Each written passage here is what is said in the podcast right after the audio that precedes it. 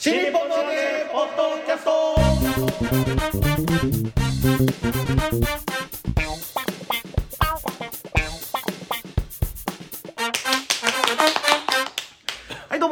んにちは。新日本の揚げ、ポッドキャストの時間がやってまいりました。霊霊者マルコでございます。はい広瀬和夫プロデュース、こちらマルコ満喫、もっと新日本の揚げの宣伝のためにやっております、このポッドキャストでございますが、席、席大丈夫ですか？大丈夫ですか？はい大丈夫マスクしてる そうですね。えー、で、2メートル以上空いてますから大丈夫ですね。はい、まずは私が霊霊者マルコ、そして我々のプロデューサーがこちら。よ広瀬和夫ですろしくお願いします。そう立川こしらですって言いそうになっちゃった なんでですか？今日はちょっともう二人きりでございますけどね、はい。えーこれは誰かが遅刻したとかそういうわけではなくなね。えースケジュールの都合でございますけれども。別に満喫さんは焼肉のことだけ考えてるわけではない。ないですね。はい申し訳ございませんでした。はい。えっとこの間はい。11月23日放送されました NHK 新人落語大賞、はい。ねえーなんと審査員席に、えー広瀬和夫さんの、はい。えー姿がございまして。ありましたね。えであのもうなんですかねあのやっぱり広瀬さんって褒め上手ですね、えあの絶対ね他の審査員で特にね権太郎師匠なんかあのえちょっとダメ出し的なことも 言ったりなんかする中でえ必ずいいところを褒めるというですね、はいえーそういう素晴らしい審査されておりましたけれども、はい。えあちらは、えーはいどんど 何？何？何？えーこ今年はい。で初めて審査されましたけども、NHK からこう依頼があったんあそうです。か NHK からねあって。まあなんかあの結局、えールートとしては割とその音楽系の、えーことの仕事をされてる方のなんかこう、えーが間に入ってみたいなことだったんですけどね。まあはい。だから、えっ、と一応まあそういうことですわね。だから大阪に大阪かねだって東京でもやってるのに大阪でまず最初に僕がっていうのがねはい。その大阪の方からの依頼だったわけですよ、えーだから来年東京で呼ばれるか呼ばれないかね、えードキドキしてるんですけどまあ多分呼ばれないんですけどね。えーそうですか？わかんないけど呼んでいただきたいですね。面白かったですから。えー、どうどうでした？その今今年の、えーええ。決勝のメンバーたちは。いやーあのすごい良かったですね。あの一つはねそのあれですよあの、まあ、マルコさんもね大賞受賞者なんで、はい。その作戦っていうのはいろいろ以前もおっしゃってましたけどはい。いやまあもうだ今回たまたま最後にあだからくじ運がねあの、はい。あれですよね順番が非常に大事なわけじゃないですか。そうですね。やっぱり初っ端というのはやっぱ難しくてお客さんも温まってないし、はい。えーまあ、後半の方が取りやすいっていうのは、まあ、統計としてありますよね。ね、なんだけど今年たまたまその、えー最後に出たね桂二葉さんがはい優勝したんですけど、はいまあ、あの放送ご覧になった方はみんなわかると思いますけど、まあ、圧倒的だったんですよね。はいであれを最後に見たらっていうよりはあれあの彼女は多分最初だったとしても強烈な印象を残して他の人は霞んだんじゃないかなぐらいの強烈さだったんですよね。あまあ、全員ね10点満点で、はい。えーつけていく中であ満点でしたもんね、はい。満点なんですよ。あれは、はい。多分初めてわどうなのかな？あのほらモノマネの王座決定戦みたいなのと満点ってよくあるじゃないですか。でもあのあんまり見たことないですよね。満点っていうのはね。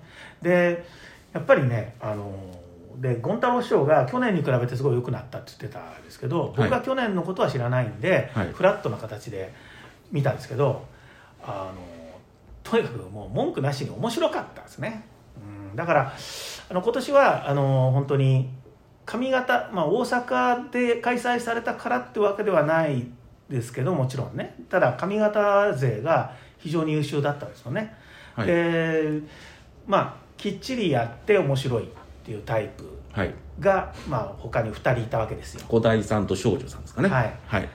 であの2人は本当にうまいし面白いですよね、はいキャリアも結構、えっと、小田井さんは、えっと、どれぐらいなのかな、まあ、僕の何年っていうのはもう忘れましたけど、まあ、キャリア的にもねあのきっちり向こうであの地盤を固めている、はい。えーお客さんもちゃんと認知している、ね、彼らはあの人気がある若手なんだっていう感じをひしひしと感じる、もうあの自力の分かるしっかりした上方落語で上方落語って面白いなって思わせるものは非常にあったんですけどあの仁王さんの場合ははい。あの今回初めて女性の大賞受賞者って言うんですけどはい。あの女性だとかはい。髪型だとかもうそういうこと忘れましたね。とにかくおかしい。面白い、うん、だからだ多分マルコさんなんか撮った時もひたすら面白いから撮れたんだと思うんですよあのマルコさんも本当にあの僕もテレビ見ましたけどまああのとっても面白かった。でまあ面白ければやっぱり落語っていいんだよなっていうことをねその原点をすごく示してくれた。だからやっぱりあのすごかったですね。だから東京東京勢もねあの例えば僕は鶴子さんはよく見るんではい。あの鶴子さんがあのこういうタイプだってのを知っててあの見てるから、まあ、論評しにくい部分もあのちょっとあったんですけど、はい。まあ、彼女のその持っているサービス精神だとかそのバイタリティみたいなものパワーみたいなものをすごく前面に出してたしよかった。であの庄屋さんはね、はい。とにかくその喋りが面白いうまいんでうんあのトーク力ですごくだ持ち前のあのトークのうまさを古典落語の中にうまく生かしてるタイプなんででそれもすごい面白くてだただその、えーどうしてもね東京の落語を聞くとねはい。あのまあやっぱりいっぱい知ってるからっていうのもあるわけですよね。あのむ論評しづらい部分っていうのがあるのは例えばその庄屋さんのやった坪山って、はい。明らかにあの健康さんですよねだって「いいの買ったね」と「いいの買ったね」とってあれ健康さんですよね。で権太郎師匠が、はい。あの庄屋さんのをねはい。前半から張りすぎで、はい。前半抑えていた方が後半があのより面白くなる後半畳みかけた方がいいって言ってましたね。でも健康さんはああなんです。よ 最初から。そうなんですか。そう。あれは健康さんだからそうなるよねと思ってたんですよねでもそうで落ち研なんかと違ってはい。あの誰かのをやっても庄屋さんの場合は健康さんだって明らかに分かるんだけど全然もうその庄屋さんらしさをいいの買ったねと以外のところはだいぶまあ、あのどこへ出しても恥ずかしくない、えー品でございますっていうあのセリフなんかも僕みたいな 健康ファンが聞くと 健康さんまんまだなと思うんだけどそれ以外のところですごく庄屋さんの味を出してたから、僕はだからあの、えーあの時10点ってつけたんですよね庄屋さんはね。庄屋さんはやっぱり面白いなこの人って。やっぱとにかく面白いっていうのが大事っていうところで言うと桂二葉さんのはですねだから女性とか声が高いとか髪型だとかと一切関係なく純粋にバカバカしくおかしかったですね。うん。であの話がまた天狗刺しというね。ちょっとね東京では馴染みのない話でしたけどね、そう東京ではやる人いないですよねあれね、はい。おそらく。まあ、そもそもあの酒変えてましたけど念仏差しっていうのが昔ありましてっていう仕込みがあって最後ええ。それが下げになるんで、ええ。ーだからそもそもやり手がいないですよね。えそうそう。それは京都のものなので。はい、はい。だから分からないんですよそのままやるとねはい。下げが。でもあの下げを変えたのはおそらく、まあ、これもだからよく分からないですけど二葉さんではなくあの二葉さんに教えた人がいるんだろうなとは思ったんですよ、はい。うん、髪型でね、はい。うん。じゃないとやっぱあの話ってできないから下げ変えないとできない話だと思うんですよ、でそもそもそんなに面白い話ではないですよね。もともとは、そうですね。まあその大爆笑を生むようなえというタイプの話ではえ、ない。だから米朝師匠がやってた話で、はい。米朝師匠のあの音源聞いたりあのビデオ見たりしてもまああの米朝師匠がやってるから説得力があるので、名人芸だから米朝師匠だからいいなとは思うけど誰もがやって面白い話ではないなというねうんところをあのものすごく面白くやってくれたんですよね。うんだからそれねやっぱりその演者の魅力落語落語というのは演者の魅力なんだっていうことをねはい。よく新潮師匠が枕で言ってたんですよ。はい。それだなっていうのが後から思いましたね。うん。だそれはね本当あのマルコさんの落語もそうなんですよ。演者の魅力なんですよね。マルコさんがやってるからあのバカバカしい落語が 説得力があるんであってあれを他の人がやったらちょっと聞いてやられないかもしれない。だけどマルコさんがやるからものすごく面白いわけですよね。っていうのがね、はい。あの二葉さんの他の落語は僕はあんまり知らなくてただあの審査あと終わった後堀井健一郎さんとねちょっと話した,、したんですけど、えまあ、二葉さんはだから東京来てもああいう感じでやってるってあそうなんですねみたいな話を聞いて、マルコさんはえお付き合いというかあの交流はあります？えいや全くなくて、ええ。だから去年の決勝と今年の決勝しか見たことがないんですけど去年どうだった去年はあの高い声うん、キンキン声だけでやってたんですよ、確かあ佐々木さばきだったかな。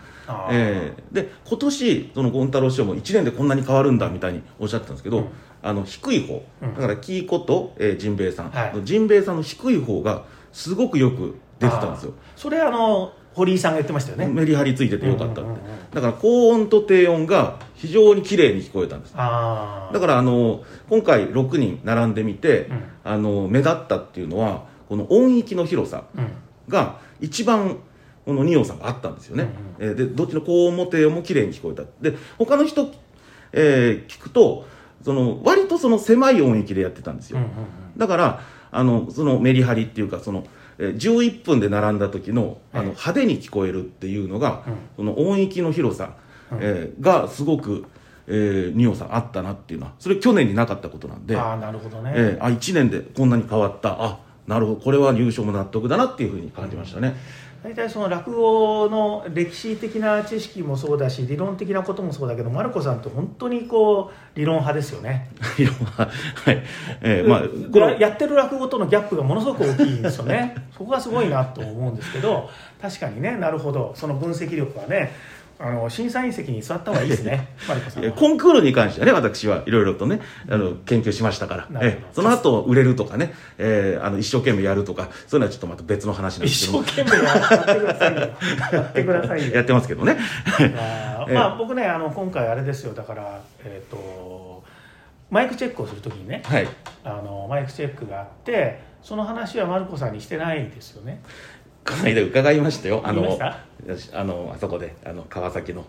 ああそうそう。そうなんですよ。あのあるイベントでは申し上げましたが マイクチェックをするときに「あのはいじゃあ広瀬さんどうぞ」って言われたときに「はい、えー悪い点数をつけるとずっと一生恨むと霊々者マルコが言ってたんで 戦々恐々としている広瀬和夫です」って言ったらはい権太郎氏はこっち見て「マルコそんなこと言ってるの?」って言ったってでやめてください。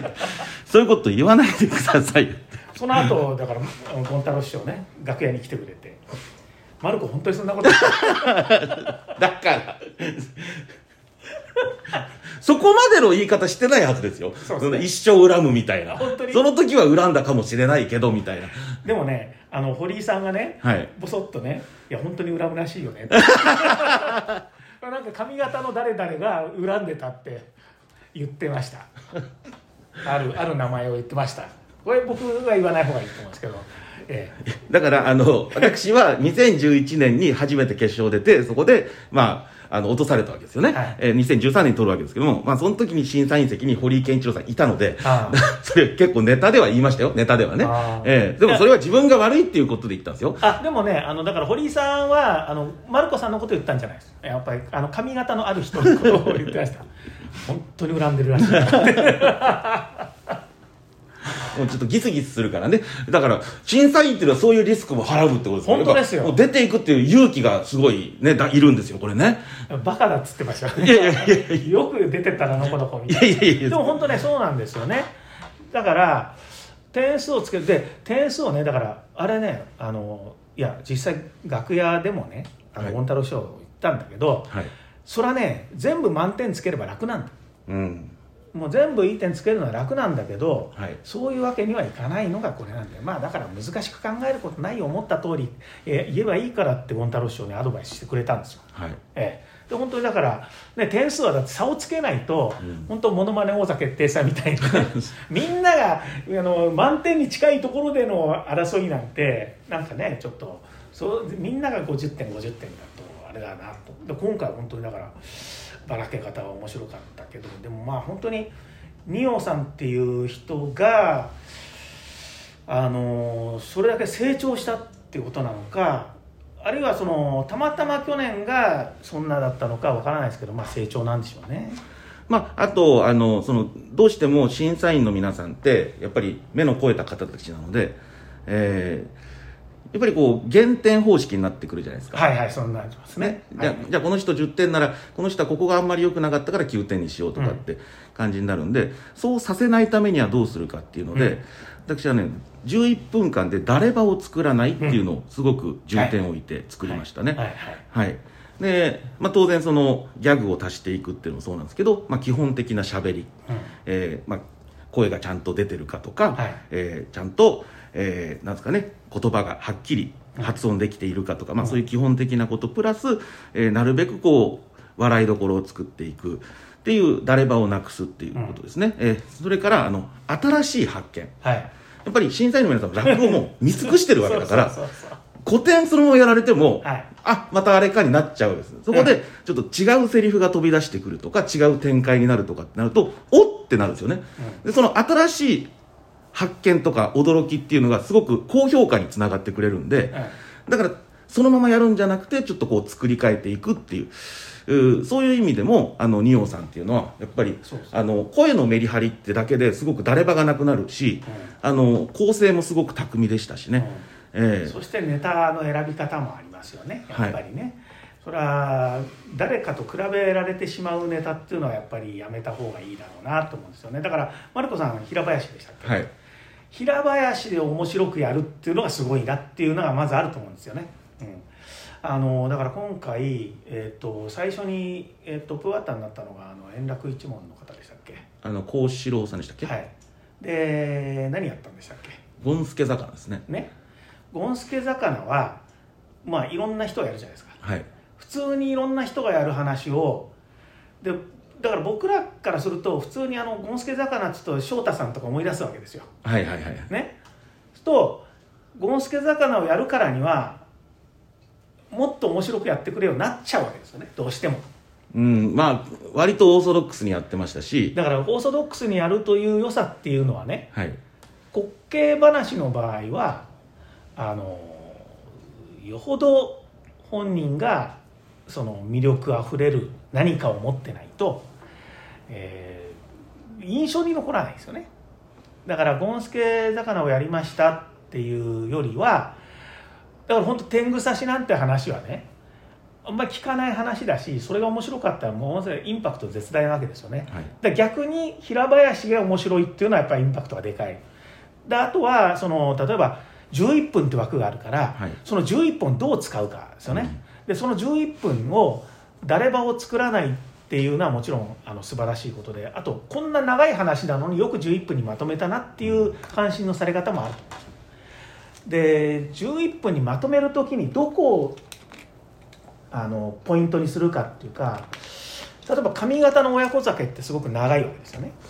あれうどん屋ですよねこっちで言うね。そうであの親子酒をだどうまとめるかによってねうん力量が分かるというかそこにポイントを持ってきたんだみたいなことにだ例えば近日息子とかもそうですよね。はい。近日息子もだからあの東京でやる人はあのあんまりのあの力を入れない場面あの言い間違いをする男の場面があの髪型の近日息子の面白さのピークなんで、はい。そこできっちり笑わせるっていうのは非常にあの大事なことなんで。はいというようなところができてるっていうのが素晴らしい。逆にだから、えーここでもうちょっと押せばいいのにっていうところをああそっち持ってきちゃったんだみたいになるとやっぱりそこはおっしゃったその減点方式になるわけですよね、はい。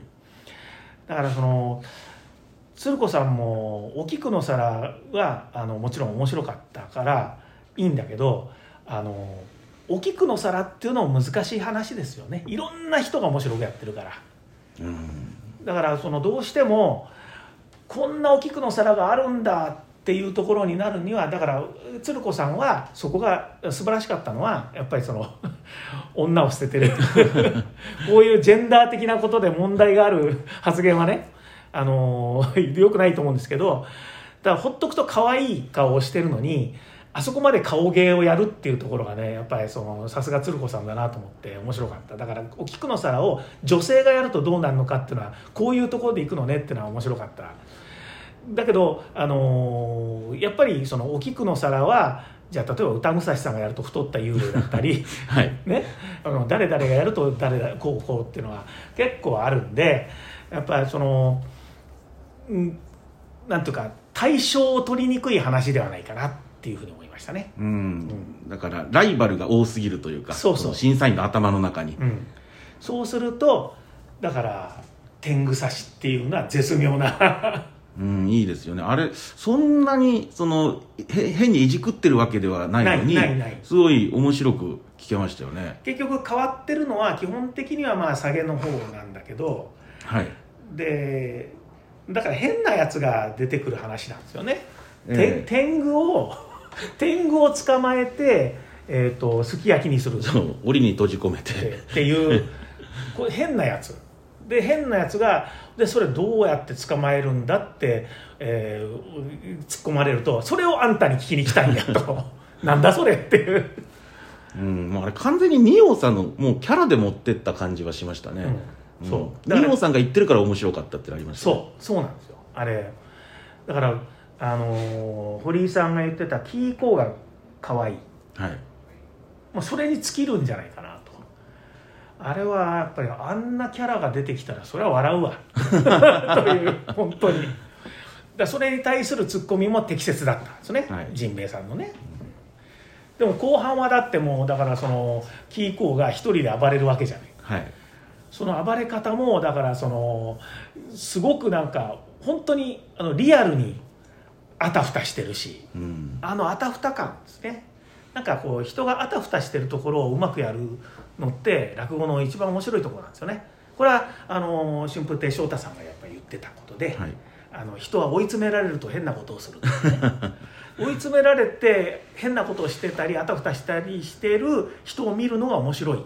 例えば坪さんなんかもそういう面白さだったりするじゃないですか、はい店の側の親父があたふたするって追い詰められてわけわけわかんなくなる。あの天狗刺しにおいてはキーコーっていうのがもうそもそも変なやつなのがなんか大きな誤解をしてそのまんま 最後まで突っ走るっていう、うん。そのおかしさね、はい。うん、だから非常になんか今年の大会はだからおすごい面白い大会。今今年言ってますけどこれオンエアされるのいつですかね。もうね終わってますよ。私見ましたから。ああ。はい。いやいやじゃなくて。あこれね。このポッドキャポッストドキャストはね、えー、12月中じゃないですかね。ん。ですよね、うん。はい。まあ、2021年の、はい。えー落語大賞はね本当に面白かったですね。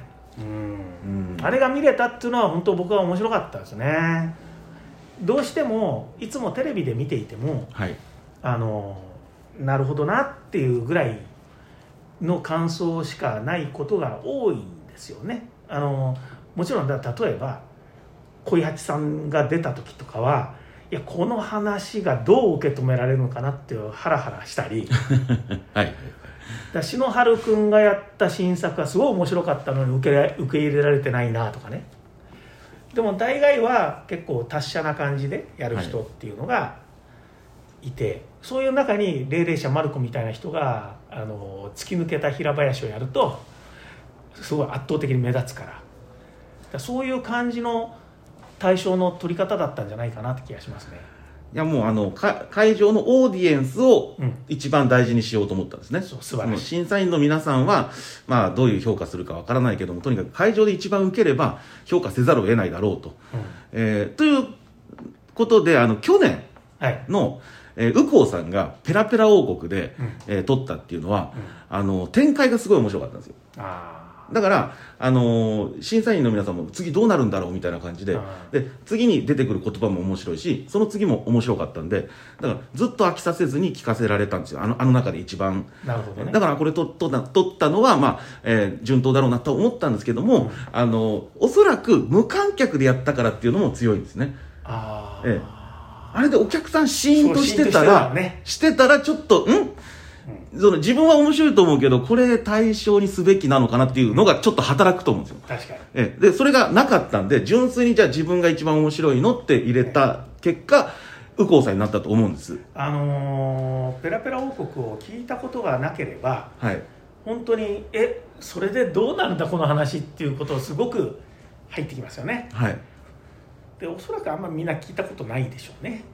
審査員なかったでしょうし、うん。でお客さんの中でもあれ何が面白いんですかっていう人結構いましたから、うんうんだから実際満員のお客様の前でやってたらちょっと反応としてはちょっと分かんなかったですよね。そうね。はい。確かに。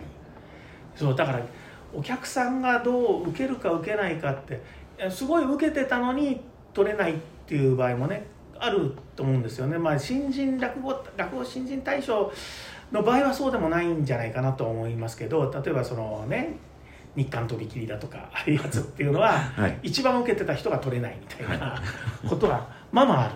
はいでもね NHK のやつは多分受けてるとそのまま反映される可能性は高いですよね。だから本当にでもあの今年の二葉さんはあの客席は関係なく本当に自分が楽しみました。すごく、うん。本当楽しみましたね。うん。だから、まあ、これからですよね彼女はね。だからね。そうすると、はい。あのせっかくあの全国放送の番組でねこう優勝したわけだからもっと東京とかで認知されるようになるといいなとは思うんですけどなかなか難しいですよね。やっぱね東京へ大阪から出てきて地盤を作るっていうのは、うん。まあそれはもう彼女の頑張り次第じゃないですかね。うん、一番作ろうと思えば作れますから今。なるほど、はい。うん、やっぱあの隠れ大阪人みたいな人多いじゃないですか。髪型の人がこっちでやるとわーっと集まってくるみたいな。あそうなの？そうそうですよ。あの髪型の人ここで結構ねあのうん。住んでる人とかも見ますけど、はい。やっぱ客席の大阪率とか高かったりしますからね。ああなるほどね、はい。あそうなんだ。そういうもんなのね。うんいやーでもあのー審査は難しいですよね。でも実際。僕ねさ、はい。あのあの本当にあのーはっきり言うと仁王さんが出てきて助かったと思った。はあはあこの人が優勝するに決まってるから。おおもうああだからあとは自由に思ったままの点数をつければいいなと思った。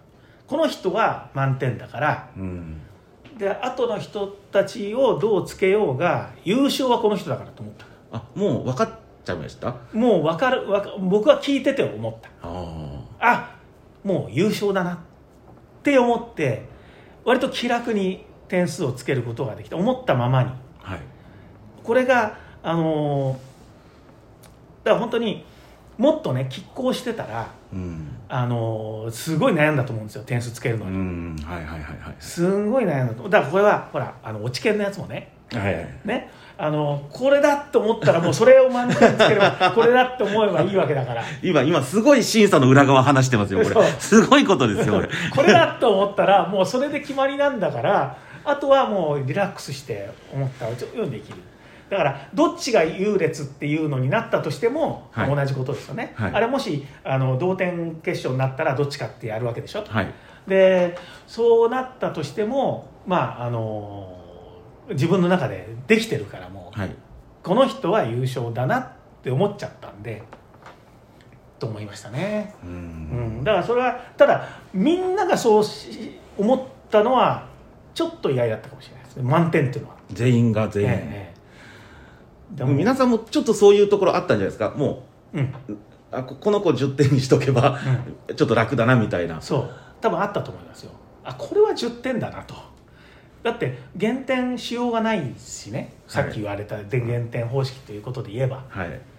だって圧倒的に面白くてで話自体も普通にやったら面白くない話をまああの誰が稽古をつけたかは分からないんでもともとの方が面白いのかもしれないけどひょっとするとね。だけどあの彼女がやったことによって完全にその話が彼女のものとして出てきたんで、っていうかやっぱりねすごいなと思ったのは本当に髪型だとか女性だとかっていうことを一切感じないままただただ面白かったっていう。うん。まあ、あとこれはちょっと私がただ感じただけかもしれないんですけど、はいあの二葉さんはねもう詰め方完璧だったんですよ、はい。で自分の間で、えーできてたんです、はい。えで他の人でちょっと詰め方がもう1分短ければ、うもっと余裕持ってできたかなという気もしましたね。っていうのが後半本当最後の1分ぐらいちょっと早口になってたりとかはいはい。して、ちょっと余裕が感じられなくなっちゃった子がいたんで、えーそれがやっぱちょっと減点に働いてしまうとか、えーいうのもちょっと見受けられましたね。そうですえねーで私が、まあ、平林やった時はあの持ち時間11分なんですけど、えあの9分で作っていったんですね。なるほど。はい、で結局拍手が来たりとか笑いが来たりと待たなきゃいけないんで結果的に10分50秒になっちゃったんですけど、えーだからあの11分で作ら作っちゃダメなんですね。なるほど。えもう10分で作るぐらいの気持ちで、えー挑んだ方がいいのかなというふうにすいません。先輩ずらしちゃいました。すいません。先輩ずらするすいません。先輩ずらしちゃいました。すいません。いいですよ、マルコさんのいいところはそこなんだから、あの自分のあの落語の出来というよりも、その人に対するアドバイスはものすごく多分的確なんだろうなと思うんですよね。うん、理論派なので、今はい。分析が。だから、それを自分の落語にどの程度生かしてるのかよくわからない。生かしてます。いや、そうね、生かしてますよね。生かしてます。確かにね。うん。いや。はい。だからいつかマルコさんをねゴン太郎師匠の代わり。に あそこに。無理ですね。無理ですね無理ですね。文鎮師匠の代わり。ね？落語家枠で。四十報酬を取らなきゃいけない。ああ。じゃあもじきですよ。無理です。無理っていうのは芸風が？芸芸風にしろ。でも芸芸風はほらゴン太郎師匠の側でしょ？我慢我慢という。か三教師匠ではないよね。三教師匠ではないですね。ゴン太郎師匠側でしょ？まあ三教権太郎でいうと権太郎師匠なんですけどね。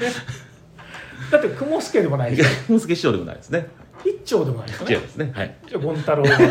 まあその中でという中で比べるならばですゴンね 太郎枠いや見たいなあでもマルコさんが審査員になるから僕死んでるよ いねやいやいや。残念だな。いや最新技術で生きてらっしゃる。最新技術で。え心臓とか取り替えたりしてわかりました。生きてらっしゃいます。頑張りましょうじゃあね。はい。まあ、そんなようなわけでございまして、ええー来年は東京大会でございますんで、えーはいそちらでも審査員で広瀬さんのねお姿を拝見できればいいなとだからは思っておりますけれども。僕も行きたいんですけど呼ばれなかったらあこいつ呼ばれなかったなと思ってください。そこまで、断らないから。はいいえー、NHK の東京班の皆さん、ぜひよろしくお願いします。はい。チルポトゲ